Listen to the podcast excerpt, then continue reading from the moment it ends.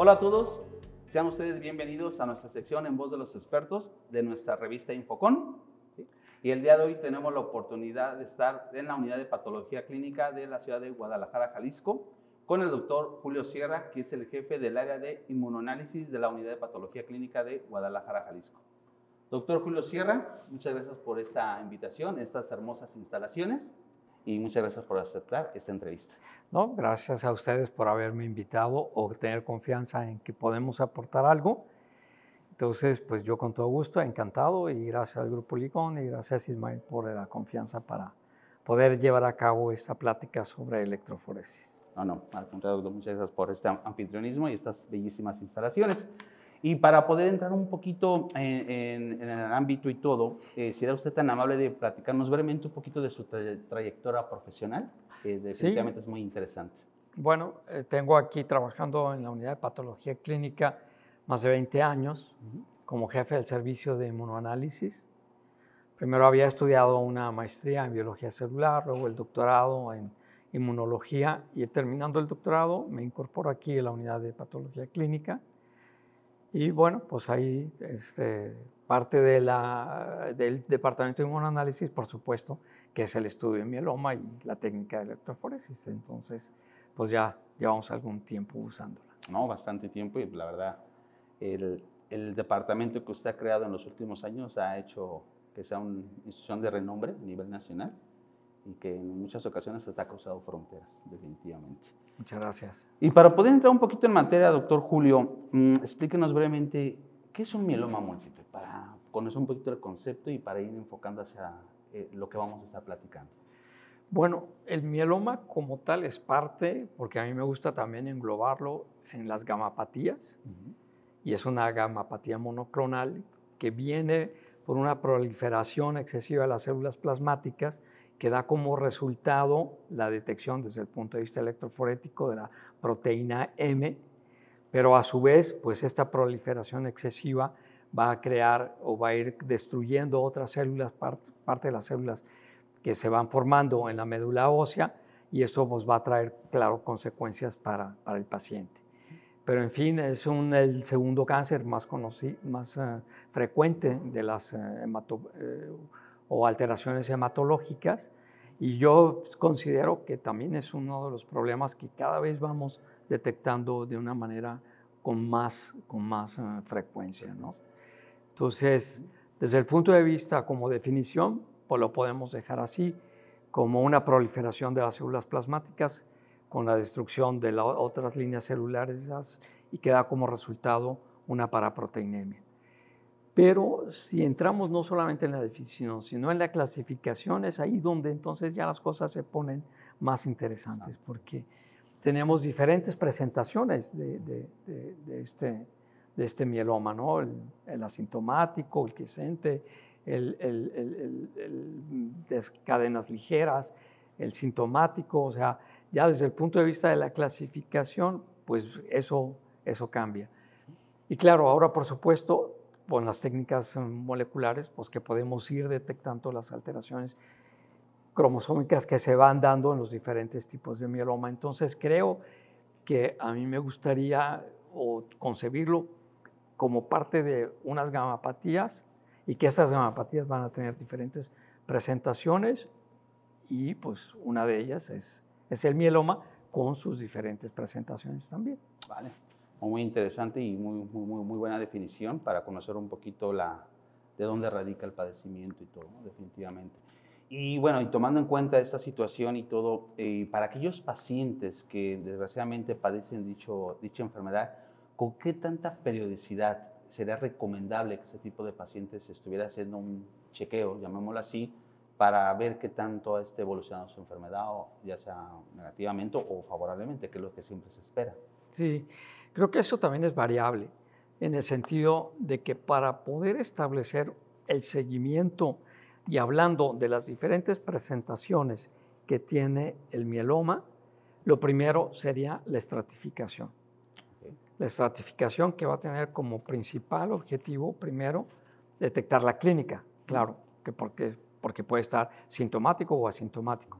Segundo, detectar desde el punto de vista de las células plasmáticas la cantidad de células que se han detectado, si es más del 60% o si llega al 10% nada más. Segundo, la cantidad de paraproteína detectada a través de la electroforesis, de la proteína M. Sabemos que el pico monoclonal pues es una guía también para, para, para, el mismo. Y por último, pues la cuantificación de las inmunoglobulinas involucradas y las no involucradas. Y entonces ya con todos estos, ah, bueno, y claro, desde el punto de vista radiológico también, y con todos estos eh, parámetros, estos cinco parámetros, poder hacer las diferentes combinaciones para que entre dentro de una clasificación. Entonces, el asintomático, por ejemplo, pues si ya lo tenemos bien estratificado, vemos que no hay una, sabemos que su progresión puede ser lenta y entonces que puede llegar hasta, pues no sé, hay que hacer un, estable, un, un seguimiento quizá al principio cada seis meses, después cada año, después cada dos años, porque solamente sabemos que un porcentaje va a evolucionar a mieloma, pero no es lo mismo con el quiescente, por ejemplo, o el sintomático, en el cual sin tratamiento la sobrevida del paciente pues no va a hallar más allá de seis meses. Entonces creo que poder establecer un seguimiento como tal dependerá de una acertada clasificación inicial. Y de ahí ya el médico clínico podrá ir estableciendo una, una periodicidad para el análisis. Luego tenemos que completar con otros exámenes que conocemos como los CRAPS, etcétera, que nos ayudan también, y la beta-2 microglobulina, que nos ayudan también a ir estableciendo en, en, el seguimiento, pues cómo va el paciente, si va mejorando, si va empeorando, si las cadenas se van elevando, si van bajando, si han encontrado ya el punto de equilibrio. Entonces, está la clasificación, está la determinación inicial, la clasificación de riesgo, completar con todos los demás estudios, por ejemplo, valorar el riñón, que es una, pues una parte muy importante del mieloma, si está involucrado o no un, un, riñón de mieloma o no, los niveles de hemoglobina, etcétera, y ya con todo eso, pues establecer un, seguimiento. Pero sí es importante saber que, bueno, que el asintomático puede tener una evolución lenta, pero hay que estarlo vigilando que el sintomático, si no lo atacamos desde el punto de vista inicial, pues entonces la sobrevida va a ser muy corta. Y por último, pues también me gustaría decir con las nuevas tecnologías que pues se puede también valorar cuando el paciente entra en la remisión completa, que es el objetivo final, pero que no haya recaídas. Entonces, tenemos pacientes, pues digamos, que son muy, muy frecuentes, están cada mes con nosotros, lo cual eso es muy bueno. Hay otros que vienen cada año, entonces creo que sí tenemos una gran variedad de, de, de, de, evolución en los pacientes, desde aquellos que están cada mes con nosotros hasta aquellos que están cada seis meses, cada año, etcétera. Pero creo que en general así se maneja. Ah, muy bien. Y por ejemplo, hablado ahorita un término, un aspecto muy importante, el paciente. Hablando un poquito del paciente, como jefe del área de inmunoanálisis de la UPC, eh, ¿cuál considera usted que ha sido el principal reto como paciente tiene que enfrentar para darle el seguimiento de, y sobre todo algo muy importante, la entrega de resultados?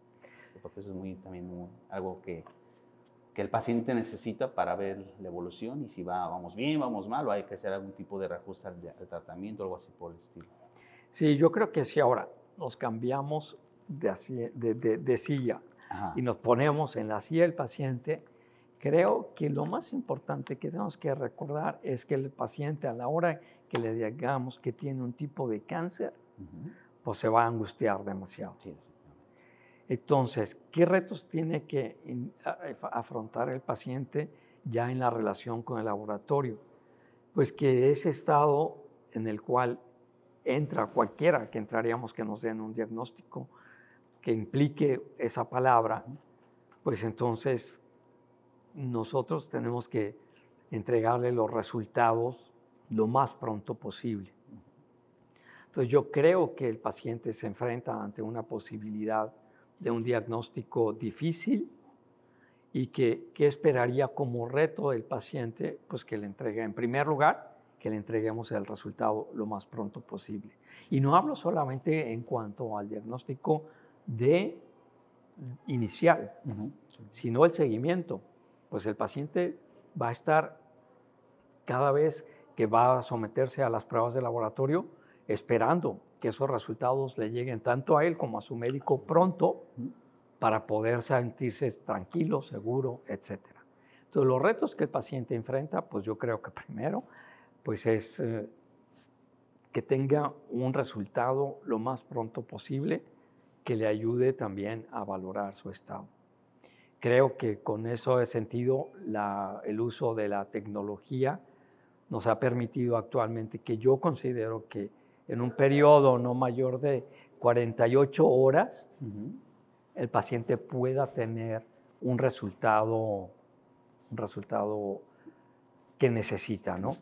Quizá antes pues era más complicado, ahora con las nuevas tecnologías y con los equipos automatizados y semi-automatizados, yo considero que, no puede, que más allá de 48 horas el paciente no debería de, de, no contar ya con, con su resultado. ¿no?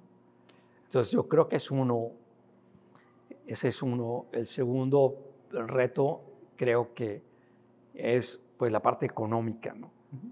Desgraciadamente esta es una enfermedad y, los estudios no son económicos.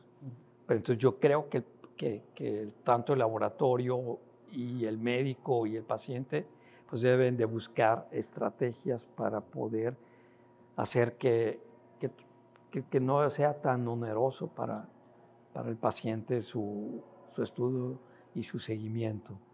Entonces, creo que el tiempo de respuesta es algo que en lo cual el laboratorio se debe involucrar en lo que el paciente tiene y los factores económicos es algo que las compañías, los pacientes, los médicos y el laboratorio deben de estar implicados en,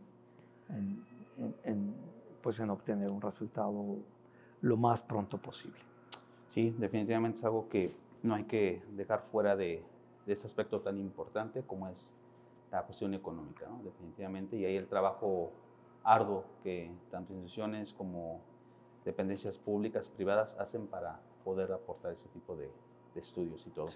Y por ejemplo, doctor Julio, en nuestro país, en México, actualmente se cuentan con los fármacos adecuados para este tipo de, de padecimientos y algo también muy importante, las técnicas, que definitivamente esas técnicas nos van a dar el soporte analítico para ver si el tratamiento eh, eh, que hemos decidido implementar en este paciente o dar a este paciente ha sido favorable, ¿se cuenta actualmente con este tipo de, situaciones?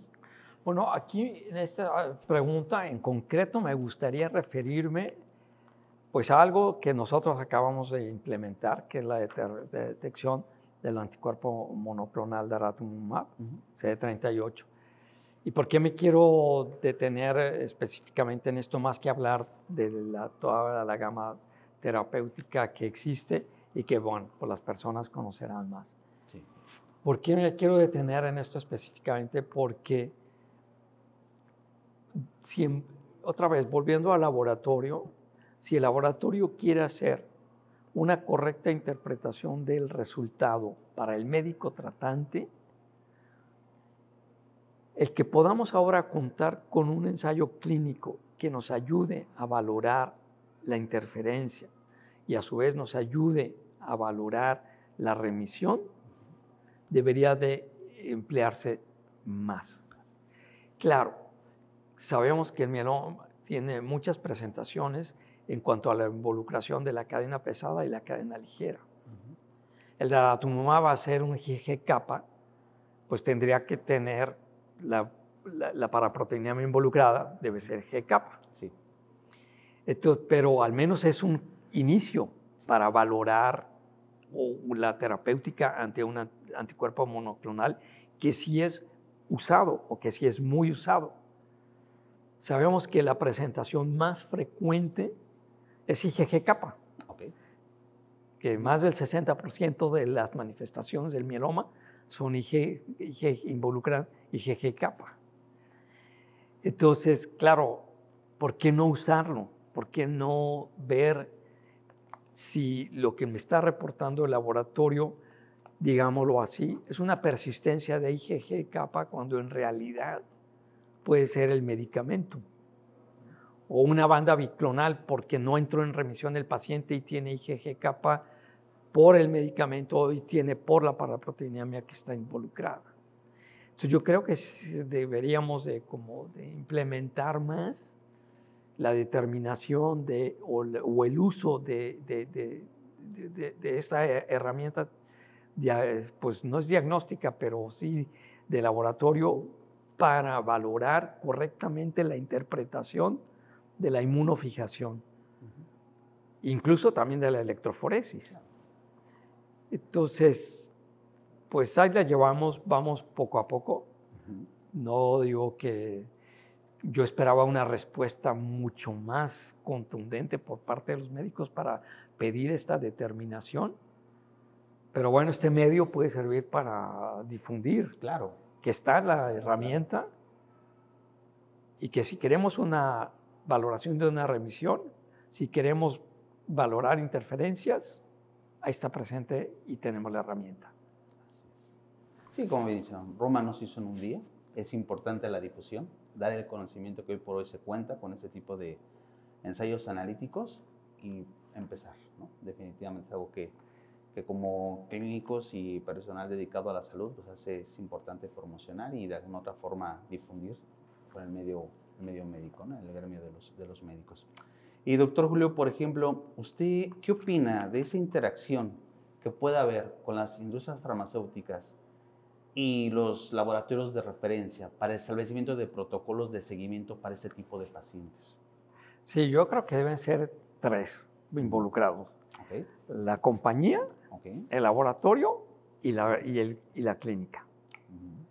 Yo creo que, que, que, esas tres eslabones, decir, eslabones, de, estar, sí, exactamente, deben de estar presentes porque por ejemplo, tenemos esto, digo, otras determinaciones, eh, pues son mm, calcio, hemoglobina, eh, pues son parte ya de la rutina diaria, ¿no? Sí, el día a día, ¿no? El día a día. Pero otras determinaciones más nuevas o más recientes para México, no quiere decir que sean más nuevas, pero porque ya se habían, pero que recientemente están llegando a México. Por ejemplo, nosotros queremos Ahora con las nuevas, eh, eh, con la renovación que hicimos en el departamento, queremos implementar la relación de cadena pesada involucrada con cadena pesada no involucrada como una manera de establecer el seguimiento. Y no es una herramienta muy cara, pero el ir viendo si se van compensando o disminuyendo la brecha entre la cadena involucrada y la no involucrada, es una determinación sencilla que se puede obtener dentro de la rutina diaria y que puede ayudar a ver cómo va la evolución del paciente. Digo, esas otras determinaciones de las que hablábamos, pues ya, ya, ya, ya las conocemos, pero como nuevas herramientas, pues tenemos eh, esta, esta herramienta. Sabemos que, por ejemplo, que la relación de las cadenas ligeras libres en suero ahora se usan como también incluso ya como una cuestión diagnóstica. A lo mejor puede haber laboratorios u otros médicos que no tengan acceso a otro tipo de determinaciones, pero que sí puedan tener al menos una de estas determinaciones que pueden ser ya más accesibles o que están más accesibles en su uso rutinario en un laboratorio. ¿no? Sé que a lo mejor, como, como tú lo dijiste, un laboratorio de referencia, porque pues el volumen es, es importante, pero que sí hay manera ya de ir valorando otros parámetros que, que tenemos disponibles y que podemos implementar y que nos pueden ayudar a, pues a lo que tú decías, pues cómo puede unirse el médico. Y las compañías farmacéuticas, pues, pues eh, claro, son las que crean los medicamentos, pero si no están las herramientas o se conoce qué respuesta tiene el paciente al tratamiento, pues no, mientras más respuesta haya y más remisión exista, pues mejor para ellos, ¿no? Sí, claro. Entonces yo creo que no se trata solo de crear el medicamento, sino también de valorar el uso y el empleo del medicamento y ver cómo este está ayudando. Sí, yo creo que tenemos que hacer protocolos entre las compañías farmacéuticas, entre los diferentes distribuidores y proveedores, entre el laboratorio y, la clínica. Un trabajo multidisciplinario. Sí. Dentro de la salud de los pacientes que padecen este tipo de padecimientos o otro tipo de padecimientos, ¿no? porque son una cantidad de enfermedades. Sí, por supuesto. Nosotros pues acabamos de renovar toda nuestra infraestructura para el subdepartamento de electroforesis y esperamos que esto reditúe, que los clínicos vayan viendo eh, pues las diferencias, las sensibilidades que hay ahora para la detección, ensayos con reportes más claros, eh, más sensibles, y que todo eso pues está ahí, pero que a veces tarda tiempo en difundirse. Sí, aquí, aquí tenemos toda la infraestructura requerida para dar lo que tú necesitas. ¿no? sí, y entonces, ¿cómo hacerlo? Pues el laboratorio tiene la responsabilidad de hacerlo, la compañía que ayuda a implementar al laboratorio tiene también la responsabilidad de hacerlo y el médico de saberlo. Así es, Así es, eso es muy, muy importante y ese, esa relación tan, tan favorable que tienen compañías y laboratorios de referencia para ver qué más puede hacer uno por el paciente, ¿no? para tú dar un servicio de calidad y como compañías ofrecerte lo, último en tecnología y todo para que puedas dar respuesta a esa necesidad, definitivamente. Y por ejemplo, doctor eh, Julio, por ejemplo, ¿cuál ha sido el, eh, el compromiso que durante todos estos años la unidad de patología clínica ha tenido para todos y cada uno de los pacientes que vienen aquí a tratar o de, recibir muestras y todo ese compromiso que, bueno, sus instalaciones hablan mucho de ese compromiso, pero sí me gustaría que de viva voz de uno de los líderes de esta unidad de patología clínica nos comentara ese compromiso que siempre es tan importante para concientizar a la gente, a los médicos, al paciente y todo, que hoy por hoy la unidad de patología clínica ha tratado de desarrollar durante todos estos años. Yo creo que los niveles de compromiso también, nunca hay una sola, una sola respuesta, los niveles de compromiso van. Primero, pues sabemos que la unidad o la unidad de patología clínica siempre se ha caracterizado por contar con la tecnología más nueva. Y la tecnología más nueva disponible, porque bueno, pues que quisiéramos que tuviéramos otras tecnologías, ¿no?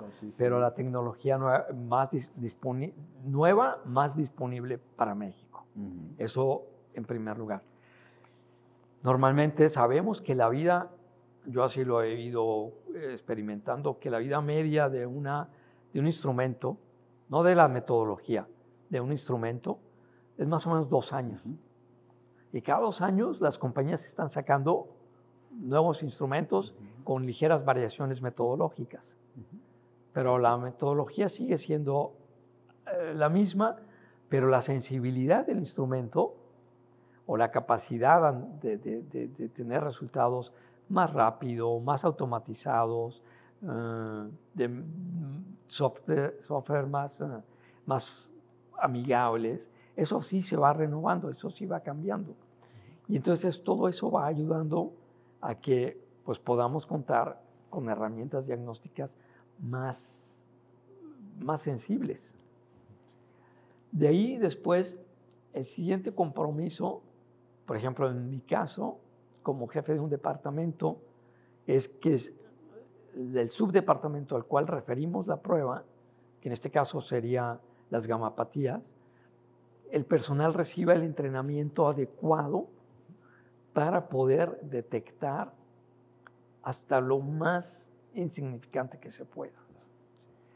O sea, sabemos que hay bandas que incluso, pues, si no podemos decir que hay este, una remisión completa, sí podemos decir, oye, pues ya afortunadamente la cadena involucrada está en niveles normales, por decir algo, eh, aunque todavía haya una ligera banda.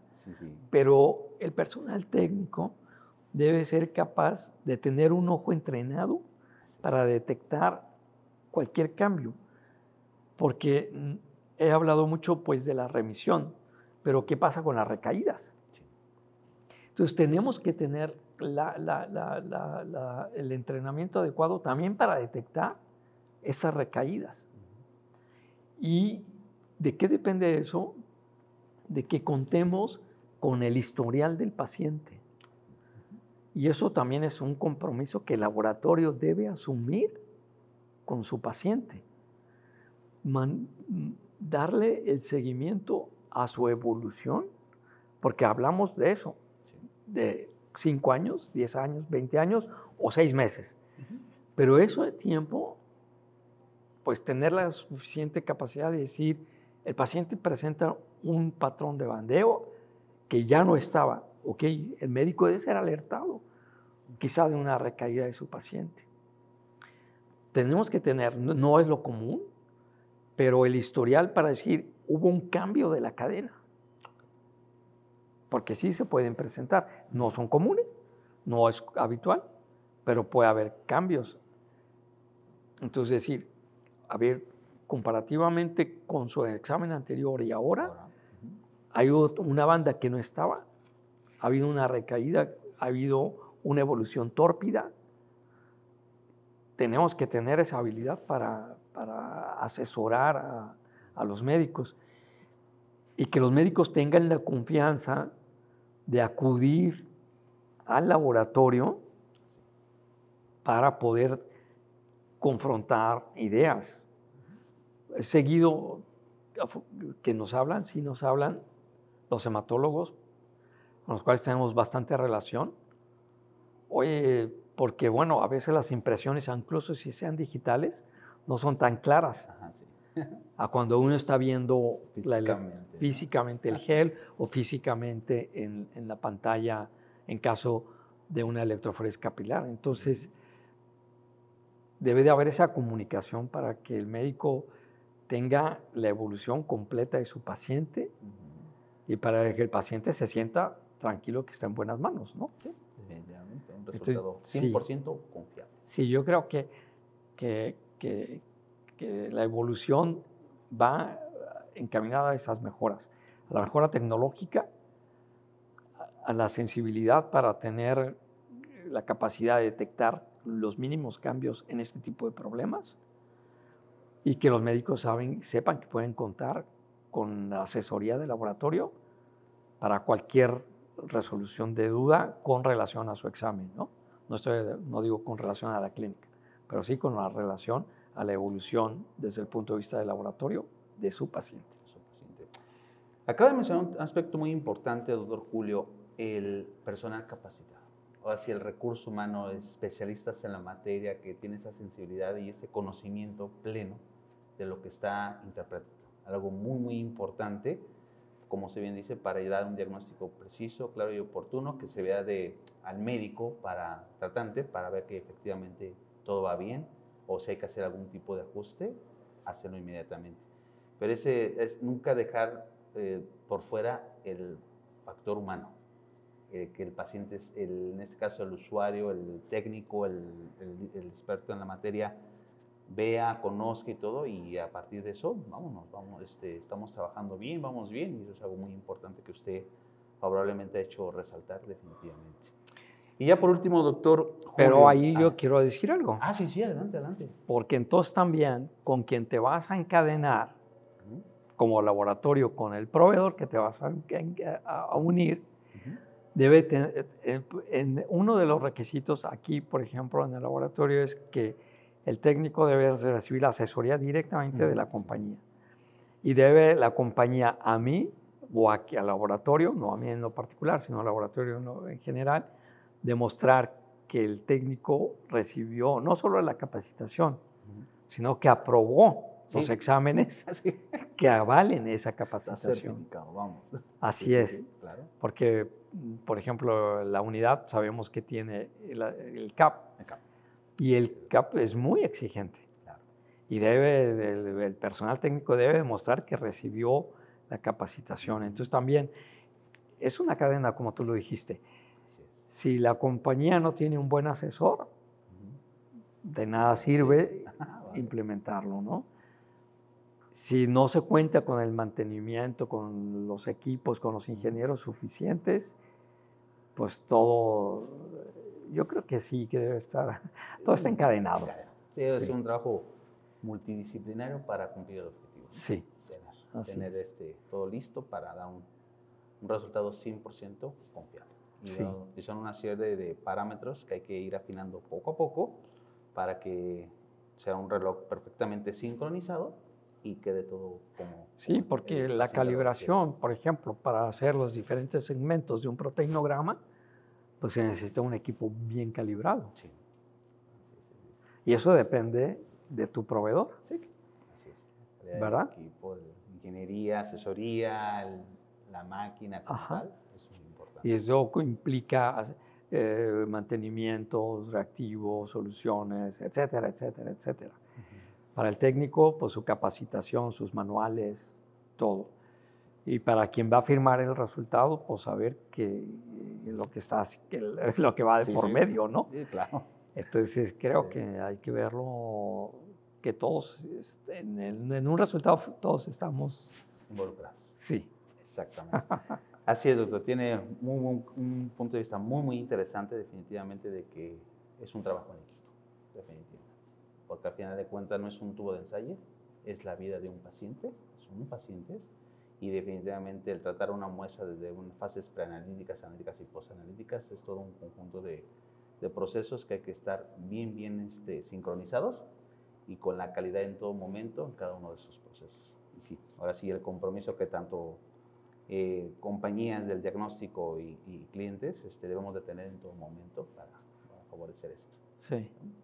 Así es, doctor. Y pues ya nada más por último, doctor Julio, eh, con todo lo que nos ha mencionado y todo eso, ¿usted cómo, cómo visualiza la unidad de patología clínica para un corto y mediano plazo, en, este, pensando en todo lo que, que ha hecho, cómo se han ido, ido preparando, sobre todo por ser y tratarse de un laboratorio de referencia de los líderes a nivel nacional. ¿Cómo, cómo la unidad de patología clínica se está preparando para el, futuro que, que, se aproxima? Pues ahí también creo que podría, como para ordenar mi respuesta, tendría dos aspectos. Uno, el metodológico. Dos, en cuanto a los proyectos futuros que tendríamos eh, para ello. Y tercero, pues en un momento dado, hasta dónde queremos abarcar, ¿no? Entonces, desde el punto de vista metodológico, yo diría que, bueno, tenemos eh, la fortuna de habernos, eh, pues, eh, como se dice, involucrado en este nuevo proyecto de remodelación que hemos hecho con ustedes y que yo creo que eso nos va a ayudar mucho. Tenemos ahora todo lo último de la tecnología que nos han ofrecido, muchas gracias, y, que esperamos sacar mucho, mucho provecho. ¿no? Antes, por decir algo, solamente contábamos con inmunofijación, que sigue siendo el estándar de oro pues, para la detección, pero ahora tenemos también inmunosustracción. No teníamos capilaridad, ahora ya tenemos capilaridad. O sea, mm, tenemos eh, mm, todo tenemos el complemento con las partes de, de, la admisión de las cadenas ligeras libres, las cadenas pesadas, todo, todo, todo. Eh, no solamente también desde el punto de vista de mieloma, por eso hablo de las gamapatías. Por ejemplo, ahora el cambio sustancial con las, eh, eh, con, con, las bandas oligoclonales, pues claro, es contar con el estándar de oro es una, una, tranquilidad muy grande, ¿no? Entonces, en cuanto a la tecnología, pues eso, mantenernos lo más constante que se pueda con lo, más actual. Desde el punto de vista, ¿qué queremos de planes? Pues ahora que contamos con esta metodología y que es factible hacer otras determinaciones que no sean solo eh, eh, eh, las gamapatías, esto que hablábamos de las bandas, pero también estarían las mejoras que yo he ido poco a poquito viendo en la electroforesis de hemoglobina. Entonces, como plan futuro, tengo ahora eh, implementar, ser más eh, concienzudos con la electroforesis de hemoglobina, que nos va seguramente a deparar muchas sorpresas, ¿no? Sí, así es. Y en cuanto a distancia, pues sabemos que la unidad cuenta como laboratorio de referencia con más de 2.000, que no, no, sé exactamente la cifra, pero de laboratorios que nos referencian, ¿no? Entonces, a eso me refiero con ir abarcando. Pues tenemos el territorio local, el territorio estatal y el territorio nacional. Ojalá eh, que poco a poco estas técnicas se vayan difundiendo y si no, pues también creo mucho en la sectorización, en el sentido de decir, a ver, en la zona de occidente o noroccidente, ¿qué tenemos? Seguramente que en la zona de centro tenemos otro. Entonces, hay mundo, hay mercado para todos, pero pues ojalá y posicionarnos en esta parte del occidente del país como tal sea uno de los objetivos.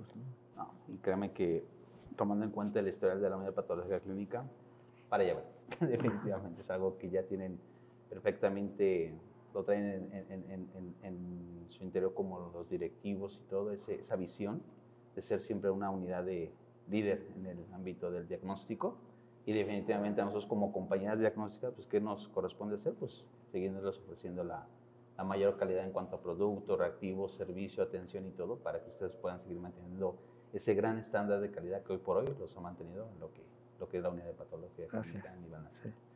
Pues, doctor Julio, no nos resta más que agradecer esta, esta entrevista. Créame que ha sido muy, muy, este, muy, muy, muy agradable platicar con usted, ver un poquito sus bellísimas instalaciones y pues, tan solo, como dice, ¿no? De la vista nace el hombre, tan solo puedes ver de todo, todo lo que es la, el laboratorio, ¿no? Y, y el por qué, el por qué están hasta este nivel de excelencia y eso es algo que como compañía nos, nos impulsa siempre tratar de ofrecer lo mejor, lo último en tecnología para clientes de alta, alto, alto nivel de exigencia como es la unidad de patología. Sí, seguramente que en unos años vamos a ver estos equipos acá en el museo, ¿no? Porque ya, ya cambiaron. Sí, no, está cambiado. Y bueno, y como nuestro compromiso es, si ya salió el doctor Julio, ya hay algo nuevo, a ver, eh, vamos a ver, ¿qué, qué, qué hay más de nuevo para poder dar una atención que, que yo necesito ofrecer, definitivamente. Pues muchas gracias, doctor. Y no, pues, gracias a ustedes. Este, esperemos que no sea la, la, la, la, primera, que sean muchas más, porque hay mucho por hacer y que sepa que el laboratorio de LICON siempre va a estar este, dispuesto a ayudarle en todo lo que usted requiera, la unidad de patología clínica, y estamos a sus órdenes. Muchas gracias. Sí, yo creo que la difusión, y en esto que ustedes hacen, pues es uno de los medios que más se necesita, ¿no? Que a veces pues la, la poder, como si, que no sea una cuestión mercadológica solamente, sino un aspecto de difusión de todas las herramientas que hay actuales en todo el país, seguramente. Sí, definitivamente, es parte del compromiso. Muy bien, doctor. Pues amigos, no nos queda más que agradecer este, su presencia. Eh, nos veríamos próximamente en nuestra próxima sección en Voz de los Expertos en nuestra revista Infocon. Eh, cuídense mucho y nos vemos a la próxima. Muchas gracias. Gracias.